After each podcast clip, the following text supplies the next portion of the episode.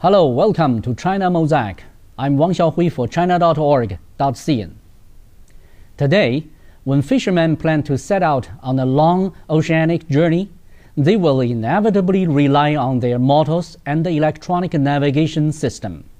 However, several centuries ago, the navigation conditions of their predecessors were less developed and more complicated, which led them to explore the limits of their wisdom beyond current imagination.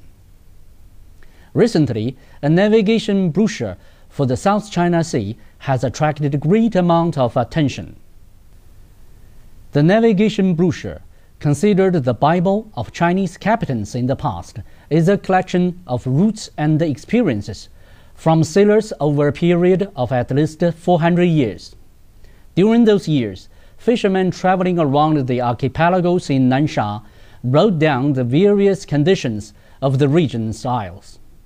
Many islands' reefs had for the first time been named and recorded, and would later be developed and managed. The most mesmerizing aspect of the brochure is the route charts made by China's sailors during their trips, where they observed the movements of birds and clouds, and the charted routes which are almost as precise as today's modern navigational maps.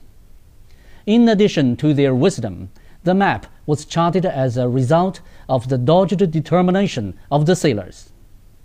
The new generation of fishermen in the South China Sea no longer resort to the old navigation brochure, but the charts and terms which appear in the booklet, as well as the special ceremonial practice sailors observe before setting out on their journey remain in use.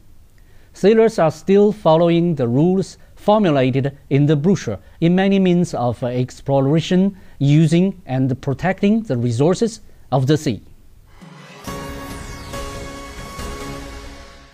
Today, as people who are familiar with the brochure pass away one after another, the preservation of the document is facing a great challenge.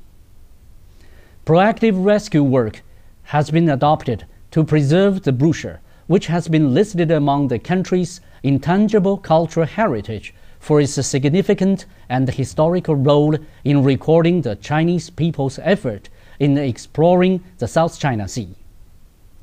At the same time, for the generations of fishermen living near the South China Sea, the content of the brochure reveals their livelihood day by day despite the long distance between both their starting point and the destination.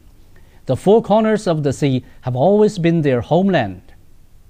More than anyone else in the world, they can be passionate about the South China Sea and long for the stability of the region. For the foreseeable future, the dispute in the South China Sea will seemingly remain unresolved as the countries involved continue to be influenced by their individual political concerns. Why not change these views by reading the navigational brochure, which charts the South China Sea as means of better understanding the region's history and culture? Thank you for watching.